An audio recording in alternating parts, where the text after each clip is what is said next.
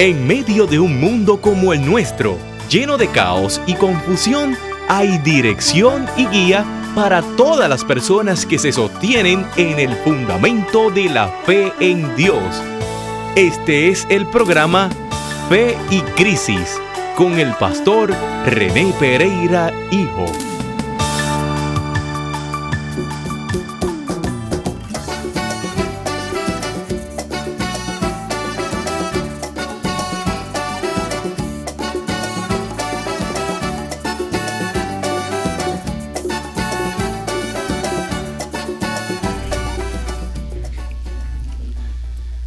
Saludos y que el Señor bendiga a nuestros queridos y amados Radio Escuchas. Bienvenidos una vez más a otra edición del programa Fe y Crisis. Les habla el pastor René Pereira, hijo, contentos de estar nuevamente con ustedes aquí en, ¿verdad? en esta eh, programación de la cadena radial La Roca, este eh, programa Fe y Crisis, como ya les indiqué.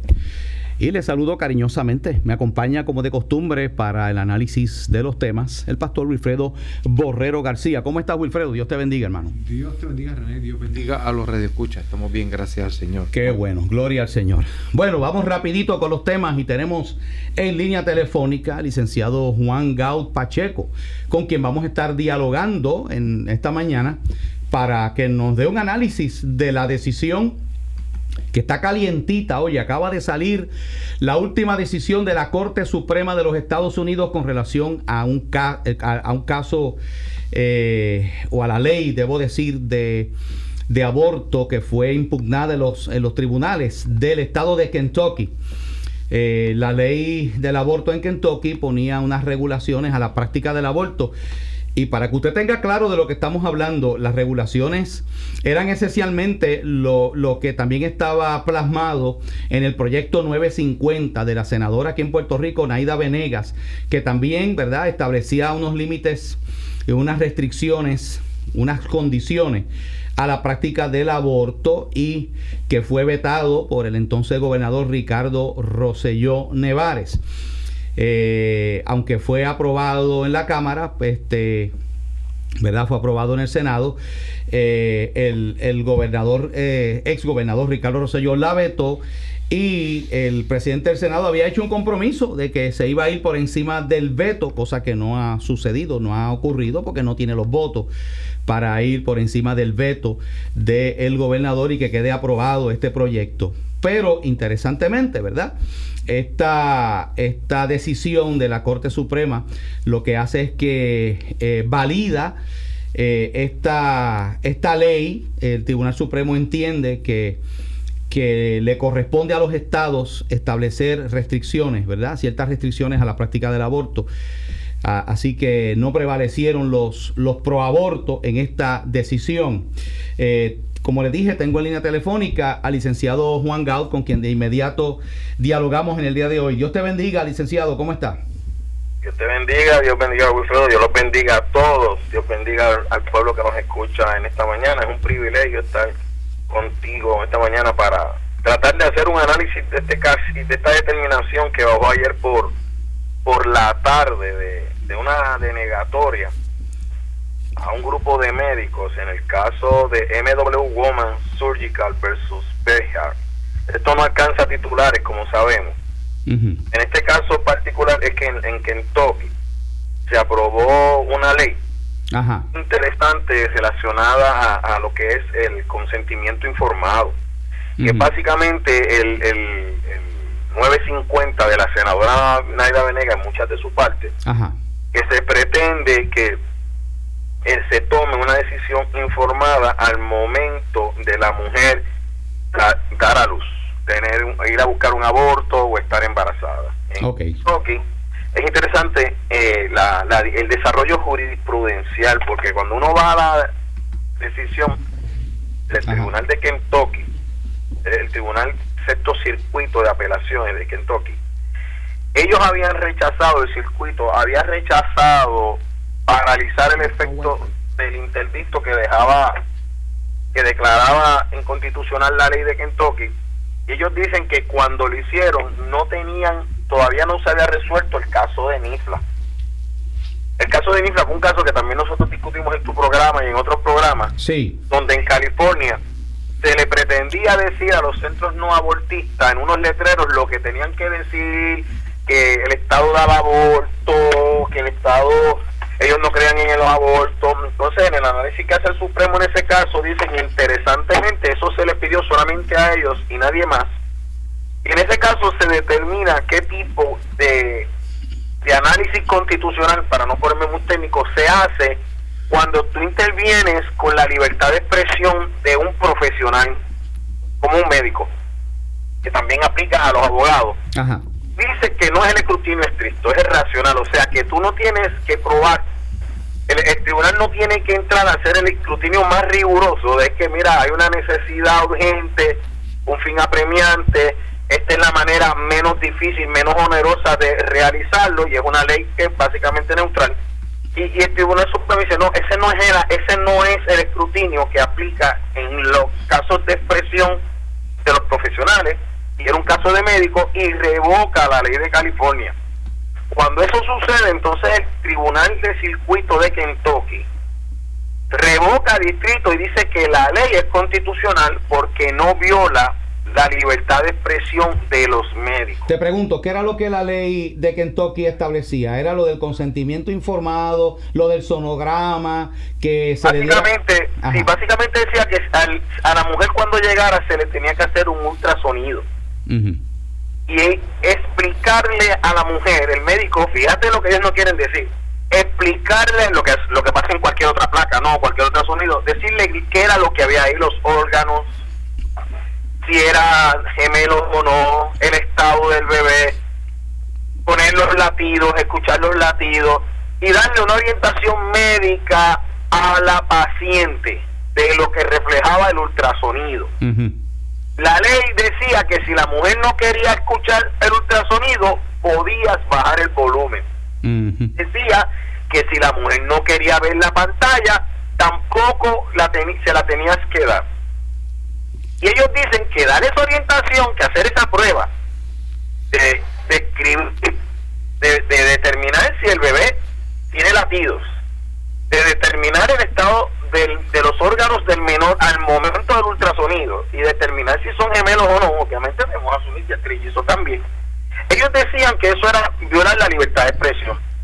El Tribunal Supremo de Kentucky, al bajar NIFLA, hace un análisis de que es lo que deja sin efecto todos los planteamientos que para mí, ¿verdad? A mi entender que se estaban haciendo, que se violaba la opción o informado. Y mira lo que dicen.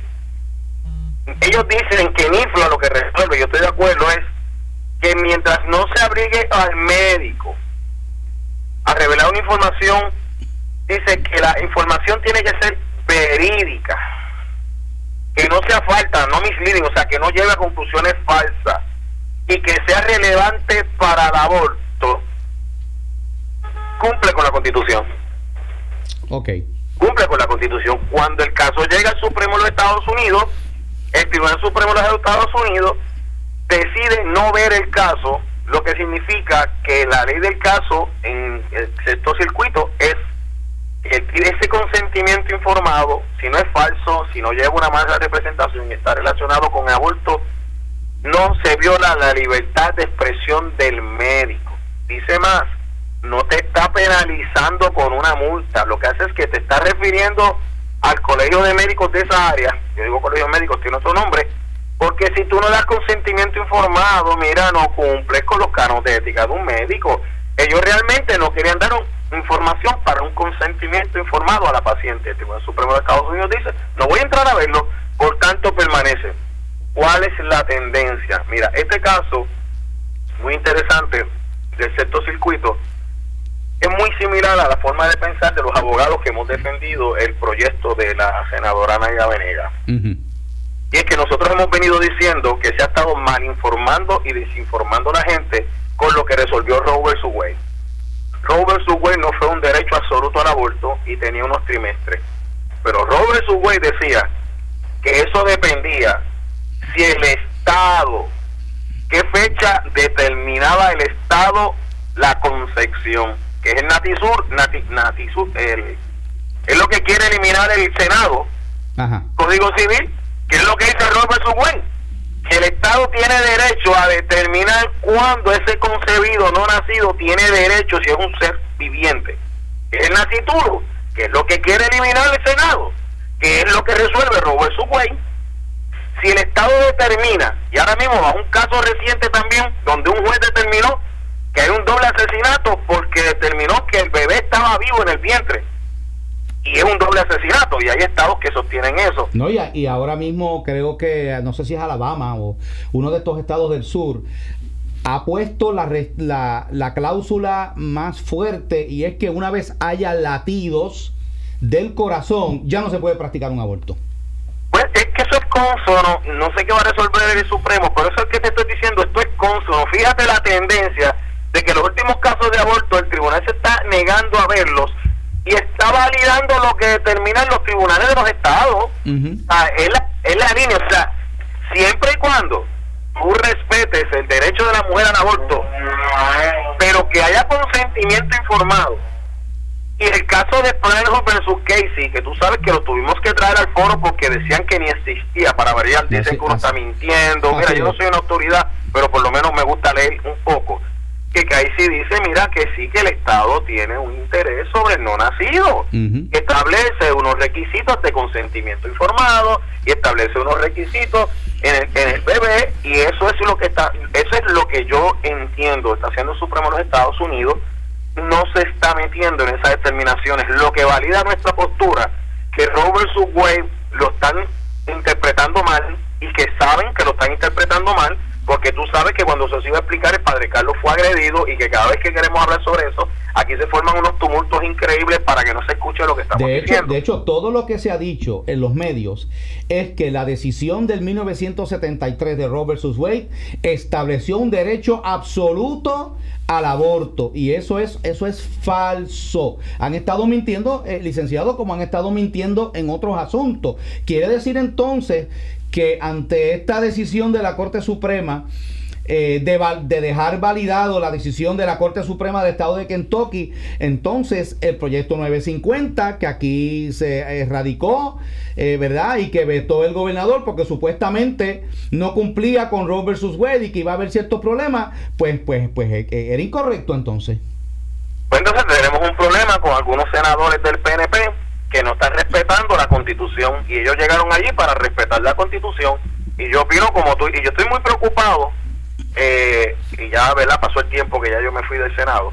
Sí. Puedo, hacerlo. Eh, eh, yo estoy muy preocupado porque las malas asesorías de algunos asesores allí están induciendo error a algunos a algunos senadores este, este proyecto, tú sabes que cuando lo bajaron, la senadora dijo que no lo iba a aceptar porque hicieron un montón de enmiendas y tuvo que el proyecto volver a comisión para que se respetara el consentimiento informado. E interesantemente, cuando los abogados del, que no estaban asesorando a la presidencia, ya lo que te digo, los abogados que no estaban asesorando a la presidencia, se le da la oportunidad de expresarse a la presidencia, el Senado entiende que sí, que lo que estaba pidiendo la senadora Naida Venega era correcto. Sin embargo, esos asesores que asesoran a la presidencia, y ellos saben quiénes son, están asesorando mal. Y estaban asesorando contrario a derecho. Y tuvimos que ir a la fortaleza y traer un asesor que nos dijeron que era Ron versus. Yo no sé si estaba en esa reunión y se le dijo, no señor, es Parehus versus Casey y ahora le añadimos NIFLA.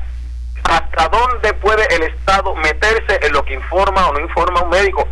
Eso es una joya, porque para sacarme una muela me tienes que dar unas informaciones. Bueno, a mí me fueron a sacar una muela el otro día y yo tuve que llenar un papel allí porque toda, toda, toda intervención quirúrgica tiene un riesgo y te, van, y te van a poner anestesia y te van a poner esto y lo otro y tú tienes que consentir en que el médico va a hacer eso. Mira, es que tenemos las inconsistencias porque si no hay consentimiento informado, tú puedes radicar una querella al médico y el médico perder la licencia, y sin embargo el colegio de médicos no te dice eso cuando le conviene.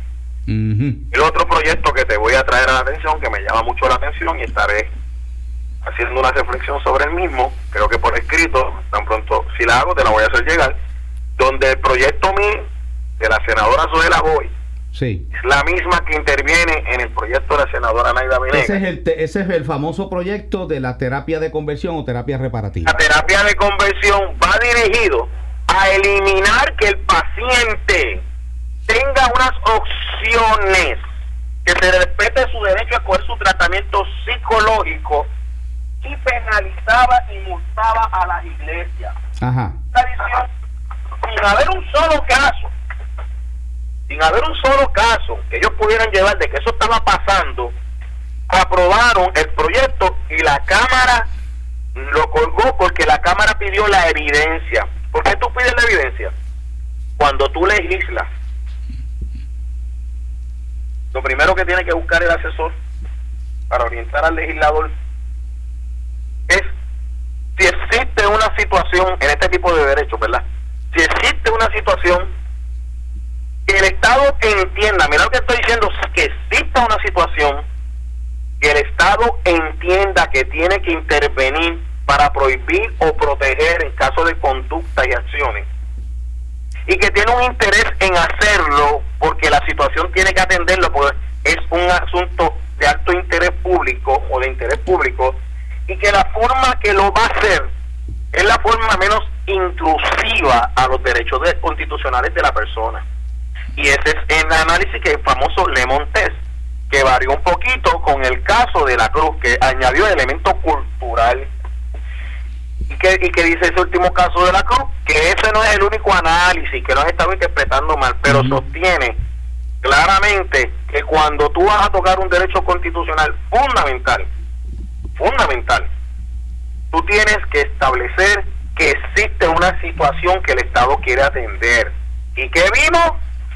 En el proyecto MIL no se pudo establecer ni una sola situación que estableciera que se ameritaba la ley y la pasaron y la pasaron cuando ya se había dicho en una conferencia de prensa que no había evidencia y que el proyecto no iba a pasar. Así es. ¿Y qué hacemos en el 950 consentimiento informado?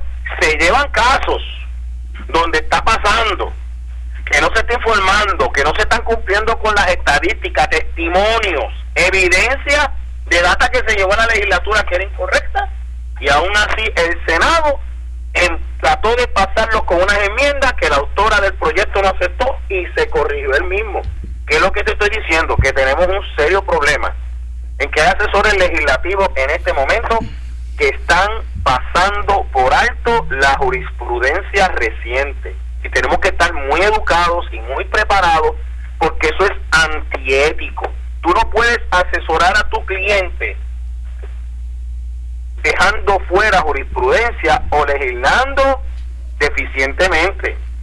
Porque si legislan deficientemente y van al tribunal y el tribunal se deja llevar por el derecho, te lo van a decretar inconstitucional. Pero obviamente, licenciado, lo hacen a propósito, porque yo no quisiera pensar que es que son ignorantes de las últimas decisiones en el campo del derecho sobre estos casos. Es que yo entiendo que estos asesores, y, y, y es que tengo, tengo que llegar a la conclusión, porque no solamente, no solamente es una conjetura mía, es que a, mí, a, mis oídos ha llegado que la gran mayoría de los asesores que están allí en el Capitolio y en Fortaleza son asesores que están que son liberales y que son eh, eh, casi muchos de ellos este, personas eh, abogados jóvenes verdad que, que, que, están a favor de lo del aborto que, que están en contra de todas pero fíjate René por eso es que lo traje de esta manera, porque el Tribunal de Kentucky, ¿qué es lo que dice? El Tribunal de Kentucky dice, mire, le denegamos el paralizar el efecto del interdicto, porque al momento de hacerlo no existía este caso de Nifla,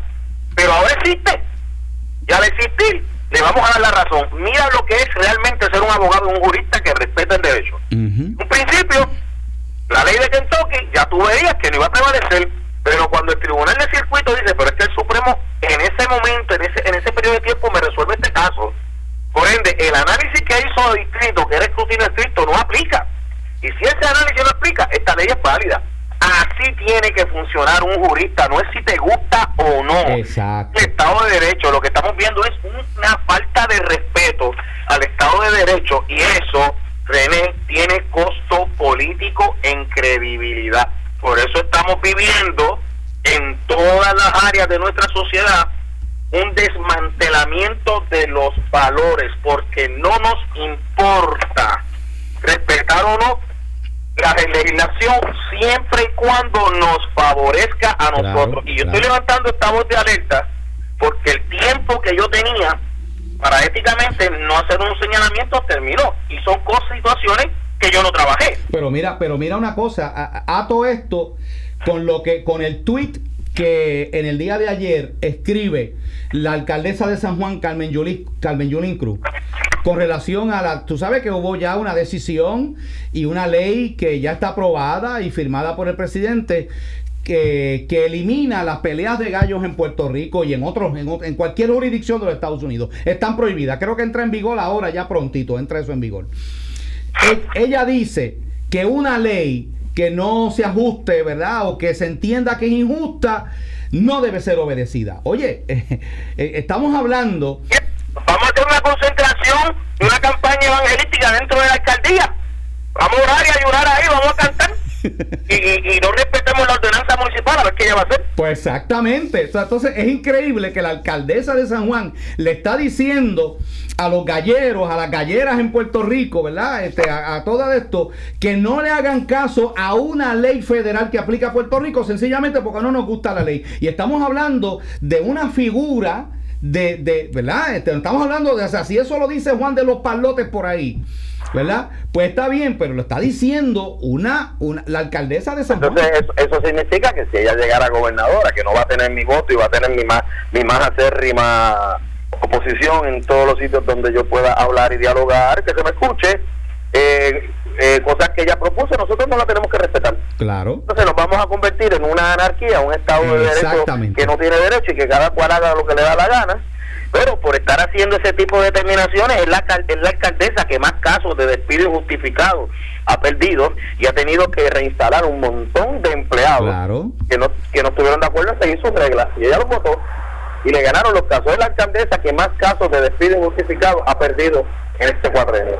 Wow. Eso salió recientemente en la prensa. Por, pensar así, el que no le gusta como ella piensa, lo vota. O sea, que tiene una contradicción. Entonces, básicamente ese es el caso. El caso es como te digo, y, y, pues, cuando hablamos, eh, entre pero tengo que decirlo ya, o sea, uno que ¿verdad? tuvo tantos años activo en los tribunales y en la legislatura, ¿verdad? No sabemos hasta dónde, eh, cómo siga mi, el curso de mi práctica, ¿no? Pero he estado observando con detenimiento las formas y los informes que se han aprobado en algunas de las legislaciones que Puerto Rico por la familia y a este servidor, ¿verdad? Y a otras personas que están en esta lucha les interesa. Y veo que no se le está prestando atención a lo que suelto últimamente. O sea, porque ¿por qué el presidente del Senado no tiene los votos hoy? Porque tiene algunos senadores que no quieren respetar el Estado de Derecho y probablemente son algunos asesores que están asesorando mal.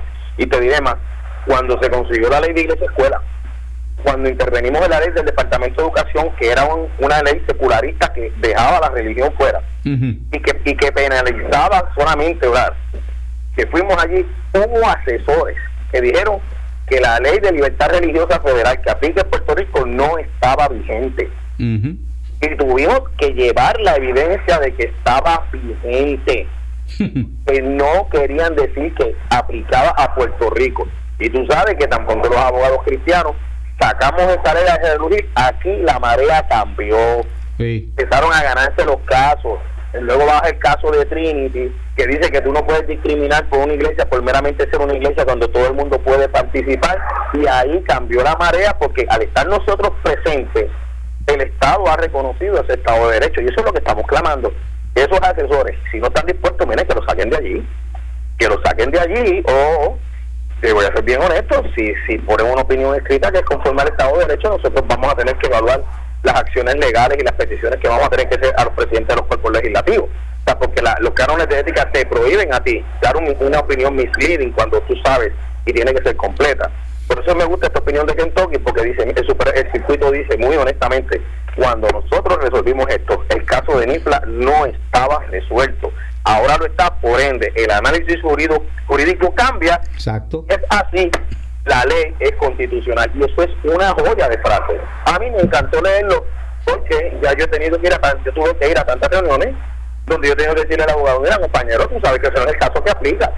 Que yo tengo el carácter para hacer eso, sí, pero eso eh, le causa a unos enemigos, porque si es enemigo por tanto mantener la vida de esos niños, pues gloria a Dios, gloria a Dios. Y de eso se trata, René.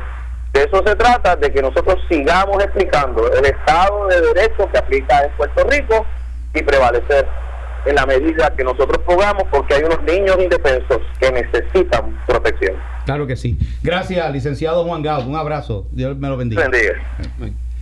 Bueno, ya escucharon, estamos, hemos estado hablando, ¿verdad?, de esta decisión eh, de la Corte Suprema de los Estados Unidos, validando la decisión de la Corte Suprema del Estado de Kentucky.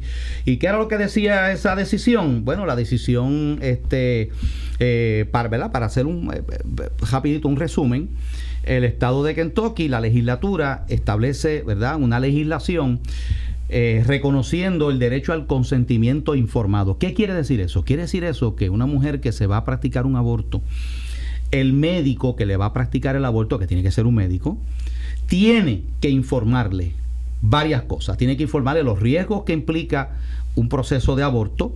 Además de eso, eh, debe mostrarle eh, un sonograma, ¿verdad? De, y los latidos.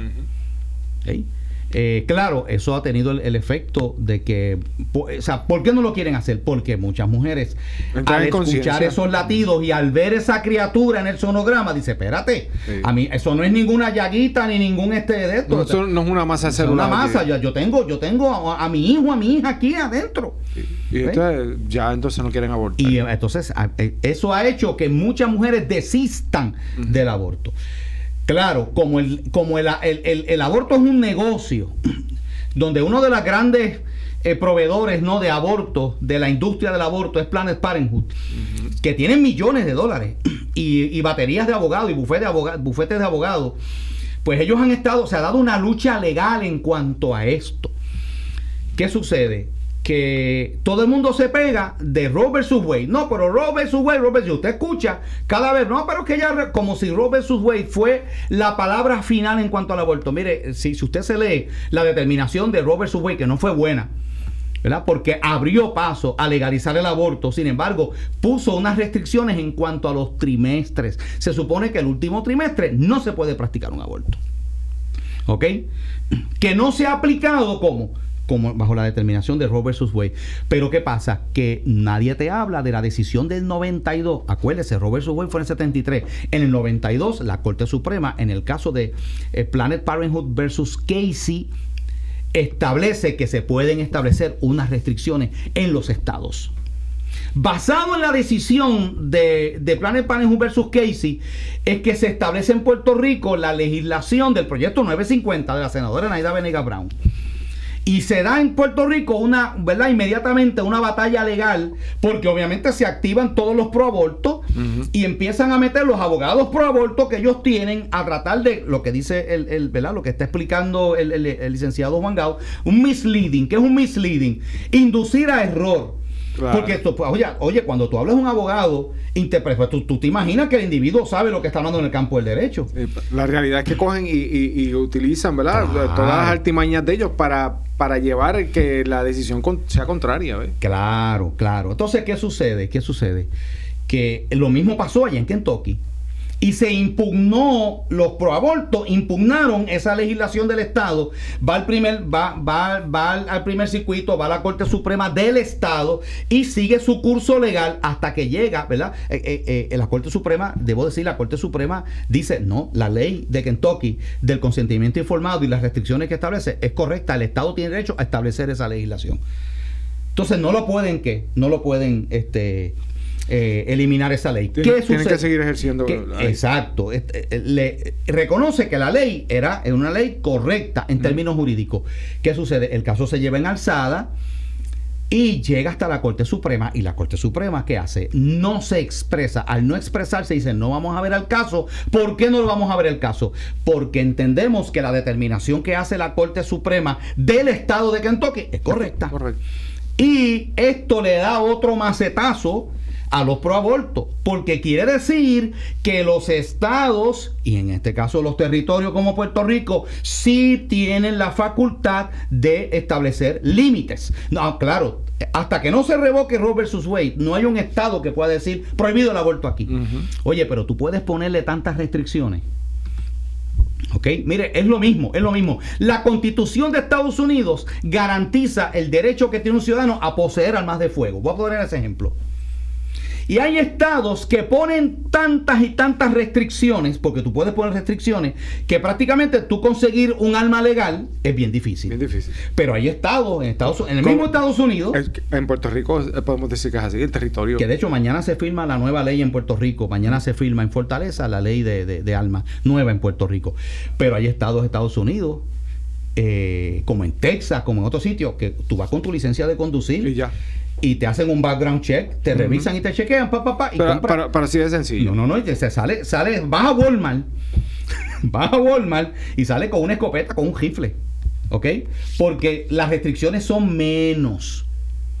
¿Por qué? Porque los, los estados tienen, se reconoce que tienen una facultad del- de, establecer, no puedes prohibir el tener arma a un ciudadano, pero le pones tantas restricciones en algunos lugares que prácticamente, ¿verdad? Lo pones bien costoso, que tienes que hacer 25 mil gestiones, que prácticamente, pues, pues, pues, pues, ¿verdad? Este, tú limitas eso. Limitas el- eh, que los Pero hay, estados que no, hay estados que no. Así que lo mismo pasa con esto del aborto. Tú te vas a encontrar estados en Estados Unidos que como, en- como el estado de Nueva York, que prácticamente el, el- el- el- el aborto, el aborto es legal hasta, hasta casi que el muchacho haya nacido. Y te encuentras con estados donde una vez hay latido, se percibe el latido del corazón, ya no es, ya no es legal hacerte un aborto. ¿Ok? Y, él, y la Corte Suprema ha reconocido que los estados tienen esa facultad. ¿Ok? Vamos a ver si en Puerto Rico, eh, ejerciendo esa facultad, podemos entonces ese 950 Claro que sí, claro que sí. impulsarlo otra vez, ¿verdad? O- está, está, está ahí, ¿verdad? No sea.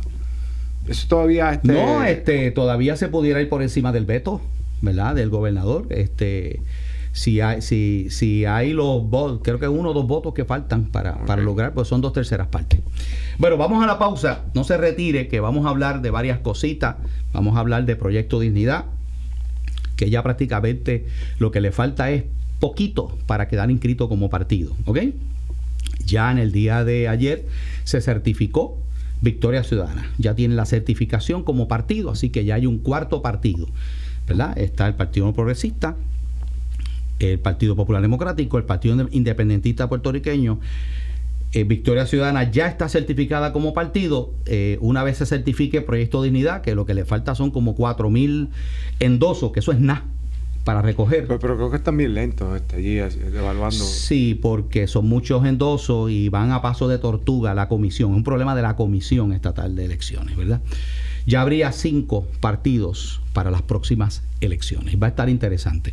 No se vaya. Eh, 837-1060, los que nos quieran llamar, regresamos en breve. ¿Estás buscando un lugar donde te sientas amado, aceptado y en familia? ¿Estás interesado en crecer espiritualmente y recibir formación bíblica sólida? La Iglesia Bíblica Emanuel es la congregación que tú necesitas. Nuestra familia quiere ser tu familia. Ven y visítanos. Estamos en la comunidad de Playita Cortada, en la carretera número uno, junto a la escuela intermedia. Nos reunimos todos los domingos a las 10 de la mañana y los miércoles a las 7 y 30 de la noche. Nuestro teléfono 787-845-7375 y 787-553-9707. Y recuerda, Dios tiene un plan maravilloso para tu vida. Bueno, ya regresamos una vez más aquí al programa Fe y Crisis. Quiero, antes de entrar a otros temas, Wilfred, anunciar eh, lo que se va a estar llevando a cabo este próximo domingo, 15 de diciembre, domingo que viene. Eh, tremenda eh, concierto que se va a estar dando donde va a haber una presentación en vivo del disco. Esto es del Ministerio de Música y Adoración de la Iglesia Bautista de Glenview. Ellos han hecho una producción musical, Solo Gracias se llama y va a haber una presentación en vivo. Esto es a las 7 y 30 de la noche el próximo domingo. Dice, luego de muchos años, Dios en su gracia infinita nos permite compartir la música que Él mismo nos regaló. La devolvemos a Él en adoración, con gozo y reverencia, mientras cantamos al mundo del mensaje de fe, esperanza, amor y salvación que solo está en Jesús, solo por gracia. Esto no es el coro, sino que es el Ministerio de Música y Adoración de la Iglesia Bautista de Glenview. El próximo domingo 15 de diciembre, la Iglesia Bautista de Glenview está ubicada en la entrada al barrio La Yuca, eh, carretera 505, kilómetro 1.2 en Ponce. Así que si usted quiere, ¿verdad? Gozarse, adorar al Señor, ¿verdad? Y, disfrutar de una, ¿verdad? De un tremendo manjar musical, sabe que esto, ¿verdad? Eh, solo gracia va a ser este próximo domingo en la Iglesia Bautista de Glenville. ¿Ok? Bueno, Wilfred, seguimos por aquí. Quiero también reseñar que tuve el privilegio en estos días pasados de oficiar la boda eh, de Carlos Correa y de Daniela Rodríguez. Fue allá en la República Dominicana, ¿verdad? Y el Señor me permitió, ¿verdad?, estar allí con la familia y oficiar esta muy hermosa ceremonia. He colocado, ¿verdad?, en, algunas redes, ¿verdad?, algunas fotos que, que, que tomamos allí eh, fue una boda muy bonita, ¿verdad? Y fue una, hermosa ceremonia. Así que le deseamos muchas bendiciones a esta, a esta pareja, ¿verdad? Que unieron sus vidas. Eh, y seguimos, Wilfredo. Eh, tengo otras cositas por aquí. han salido varios, varios artículos interesantes, no sé si lo, si lo has podido ver en el periódico El Nuevo Día acerca de, de ¿verdad? Tengo, tengo uno por aquí que se titula Crece el poder político de los evangélicos. Y es un análisis de cómo las iglesias evangélicas han ido aumentando o ¿verdad? creciendo su influencia en América Latina. Eh, en muchos países, ¿verdad? Ya, se, ya es la religión más la segunda religión más importante. Eh, en algunos lugares, prácticamente el catolicismo y el protestantismo están casi a la par. Así es. Eh, cuando hace unas apenas unas décadas atrás los protestantes eran una minoría bien pequeña, pero ha habido un crecimiento de las iglesias cristianas evangélicas eh, y esto se ha traducido, dice, en, pues, en, en, esa fuerza no solo a nivel económico también, sino a nivel político. Eh, porque dice que que estos, estas, estas iglesias, ¿verdad? Los, los, los evangélicos eh, han, entendido ¿no? que, que es importante, pues, ¿verdad? Este, impulsar ciertas cosas ¿verdad? Y, ustedes saben que aquí en Puerto Rico eh, eso ha estado sucediendo. Aquí en Puerto Rico la lucha se ha estado dando. Y de hecho, la inscripción de un partido que no es un partido religioso, pero es un partido civil, cuya plataforma recoge esos valores, ¿verdad?, que nosotros los cristianos defendemos y cuyos fundadores vienen del sector cristiano evangélico. O sea, que eso no se puede tapar el cielo con la mano, eso es una, es una realidad, ¿ok? Y, y, estaría Puerto Rico uniéndose a un montón de países en América Latina donde ya existen esas, esas organizaciones políticas. Así es, René. Este, este artículo que entiendo yo es el mismo, ¿verdad? Crece el poder político de los evangélicos, salió un nuevo día. Este, el 8 de diciembre, ¿verdad? Para los que le interesen. El 8 de diciembre fue que salió este artículo. Eh, reseña, René, la, la, la, influencia que está teniendo, eh, eh, especialmente los evangélicos. Ellos llaman, es una, la segunda religión más importante, ellos la llaman así. Sí, sí, sí. Este, en, América Latina, en, América como tal. es interesante ver lo que ellos plantean, pero tengo que comentar ya comenzando lo siguiente, René. Si te das cuenta, seguida apuntan a las supuestas ventajas que tienen las iglesias. Sí. Este, eh, y pues ellos atribuyen a ese tipo de ventajas el poder entonces alcanzar ¿verdad? estas metas políticas y todo eso. Ellos dicen en una parte, los evangélicos en la región han aprovechado ventajas como el no tener que hacer aportaciones tributarias, leyes que en el mejor de los casos son vagas y en el peor inexistentes y les permiten actuar con libertad. ¿verdad? Yo lo que tengo que decir es lo siguiente, yo creo que Claro, se reseñan lo, cómo ha ido creciendo la iglesia, pero a la misma vez apuntan de manera un tanto controversial o, negativa hacia, hacia ese crecimiento. Porque empiezan a presentar a la iglesia como que, espérate, estos son unos aprovechados, es lo que estoy diciendo. No solamente eso, que esa, esa expresión que recoge aquí es una expresión eh, totalmente engañosa. Y me explico. Le voy a decir por qué porque están hablando de la iglesia como una institución y están pasando por alto que quienes, quienes están inscribiendo partidos y quienes están asumiendo estas posiciones son individuos que se identifican como cristianos evangélicos. Oye, pero no te critican que por mucho tiempo era la iglesia católica mediante concordatos y mediante acuerdos con los gobiernos de América Latina, las que tenían un poder tremendo, pero eso no te lo dicen aquí. Claro. No, porque obviamente lo ¿Tú que... te das cuenta? Sí, porque lo que hacen es atacar, obviamente, ese, esa, esa fuerza que se está levantando y que es obvia, Claro. tienes que reconocerlo. Y te están ¿verdad? diciendo, ah, lo que pasa es que como ellos no pagan impuestos, como tienen exenciones, pues entonces se aprovechan de eso. Espérate, espérate, espérate. Es que, y yo escribí algo que lo tengo por aquí. En, en estos días escribí algo relacionado a eso. Mire, mire, le voy a decir lo siguiente. El individuo, sea católico o sea evangélico, por el hecho de creer en Dios o tener una práctica o una creencia religiosa, de ninguna manera eso le impide el poder acceder a cualquier este, eh, Posición. eh, posición política eh, en, eh, por- por- En- en la sociedad. Pues claro. Son parte de la sociedad. O sea, aquí no, no. Es muy diferente, por ejemplo, a lo que sucedió en el 1960 por ahí, cuando los obi- algunos obispos católicos en Puerto Rico, en la misma iglesia católica, eh, crearon este partido llamado Partido Acción Cristiana, el famoso PAC de los años 60, que fue a unas elecciones y que logró poner en la legislatura a unos senadores, unos representantes.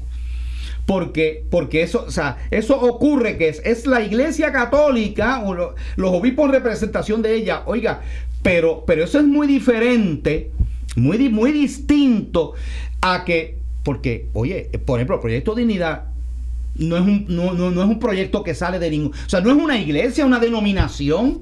Hay varios, hay varios, hay personas que pertenecen a diferentes denominaciones. que Pues claro, ahí. Claro. Está siendo parti- participantes de eso. Si no, si no, oye, ven acá, o sea, ¿por, por qué? Pregúntese por qué, la, por qué la Comisión Estatal de Elecciones no le han dicho, no, ustedes no pueden formar un partido, ustedes son personas que no pueden hacer eso. ¿Ok?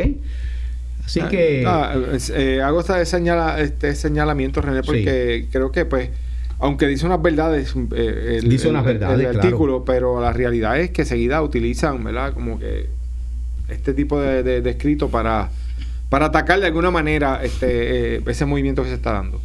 Yo escribí lo siguiente y lo quiero compartir rapidito, ¿verdad? Esto, esto lo escribí este, ayer. Dice, confieso que hace un mes atrás pensaba que Proyecto Dignidad no iba a quedar inscrito. Me imaginaba el hecho de que el partido ateo, me indignaba, perdón, el hecho de que el partido ateo de Lúgaro, Victoria Ciudadana, lograra completar sus endosos y Proyecto Dignidad quedara fuera. Pero ha habido sin duda un gran despertar en las últimas semanas. Esto se lo atribuyo a varios factores. Primero, el arduo trabajo de cientos de notarios de este movimiento que se han tirado a la calle a buscar esos endosos. De hecho, me informan que ya van como por 43, por 43 mil endosos. Wow. Y, en menos de ¿cuánto tiempo? En poco tiempo. Sí. menos de dos meses. Sí, si van 43 mil endosos y se requieren 47 mil 500, entonces estamos hablando de 4 mil 500, ¿verdad? Más o menos endosos que faltan para completar. Eso es nada. ¿Ok? Así que eh, lo más probable es que va a quedar inscrito. Proyecto al ¿verdad? Así que uno de los factores es eso. El segundo factor que yo le atribuyo a este boom que hubo de momento es a los acontecimientos de hace unas semanas atrás donde el presidente del Senado, Tomás Rivera Chatz, retiró del proyecto del Código Civil las protecciones al bebé por nacer, la libertad religiosa y lo de la incorporación de las iglesias que se aprobaron en la Cámara. Hubo un proyecto del Código Civil que lo trabajó la Comisión de los Jurídicos que preside María Milagro Charbonnier y que tenía esas protecciones. Y ustedes saben que se dio un, un ¿verdad? Un, eh, un, estoy buscando la palabra, ¿no? Un, un debate aquí en Puerto Rico y salió allá Ricky Martin rápido a criticar este tipo de proyectos y el presidente del Senado le contestó y le dijo que si él quería que él le enviaba el proyecto para que lo viera y lo revisara. Usted se acordará de eso, ¿verdad? Yo hice algunas manifestaciones públicas al respecto.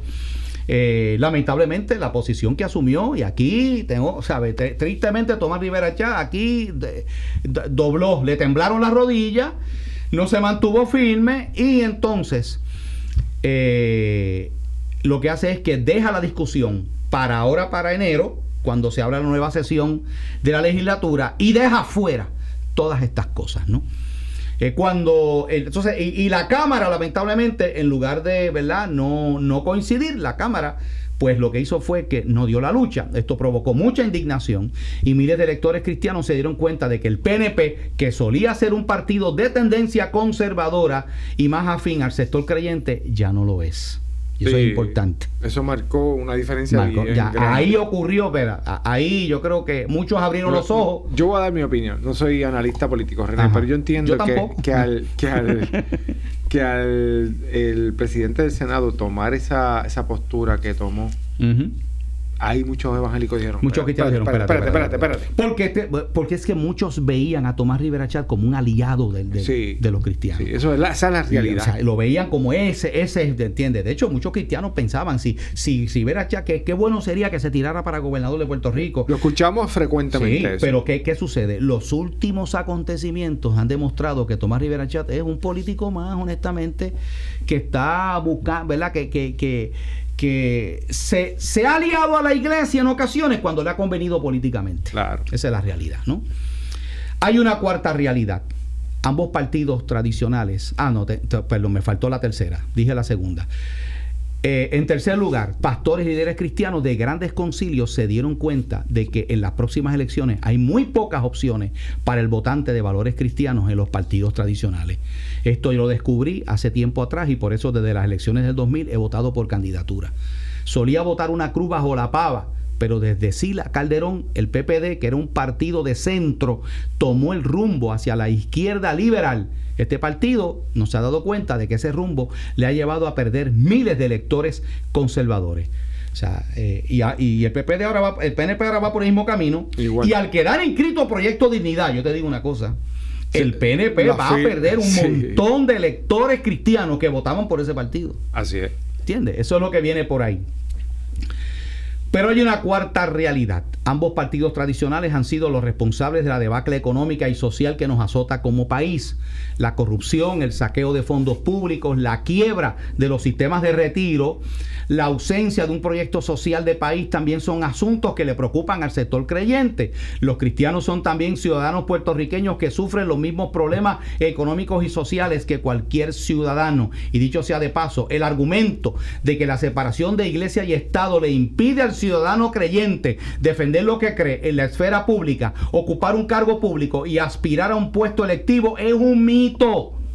Y lo, y lo subrayo, es un mito. Ningún ciudadano sea quien sea, es impedido de correr para una posición política por el simple hecho de creer en Dios y practicar una fe religiosa. Pero esta es la interpretación falsa que algunos sectores han expresado. Falta muy poco para que el Proyecto Dignidad quede inscrito y estas últimas semanas son claves. Si usted aún no lo ha hecho, le exhorto a que lo haga sin miedo. Si queremos cambios en nuestro país, no podemos seguir haciendo lo mismo que nos ha llevado al fracaso. Comparto esta noticia para que vean cómo en otros países latinoamericanos los cristianos están dando el paso al frente. Y eso es algo, ¿verdad?, que, hemos visto, Wilfred, que es lo que reseñamos en esta noticia. Eh, hay otra que sale, análisis, el poder de la iglesia más allá del púlpito.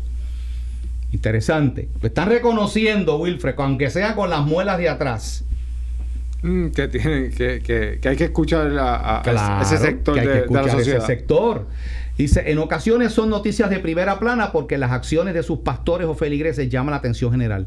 Cuando guardan silencio no necesariamente están inmóviles. Mira lo que está diciendo cuando, o sea, porque hay gente que dice, no, que ustedes los cristianos, ustedes, bueno, lo que pasa es que en, en ocasiones salimos a la esfera pública, hacemos unas expresiones, pero eso no significa que no estamos haciendo nuestro trabajo, ¿verdad? Si hay una fortaleza que tienen las iglesias cristianas, evangélicas, pentecostales y neopentecostales, es la disciplina en su propósito de expandirse.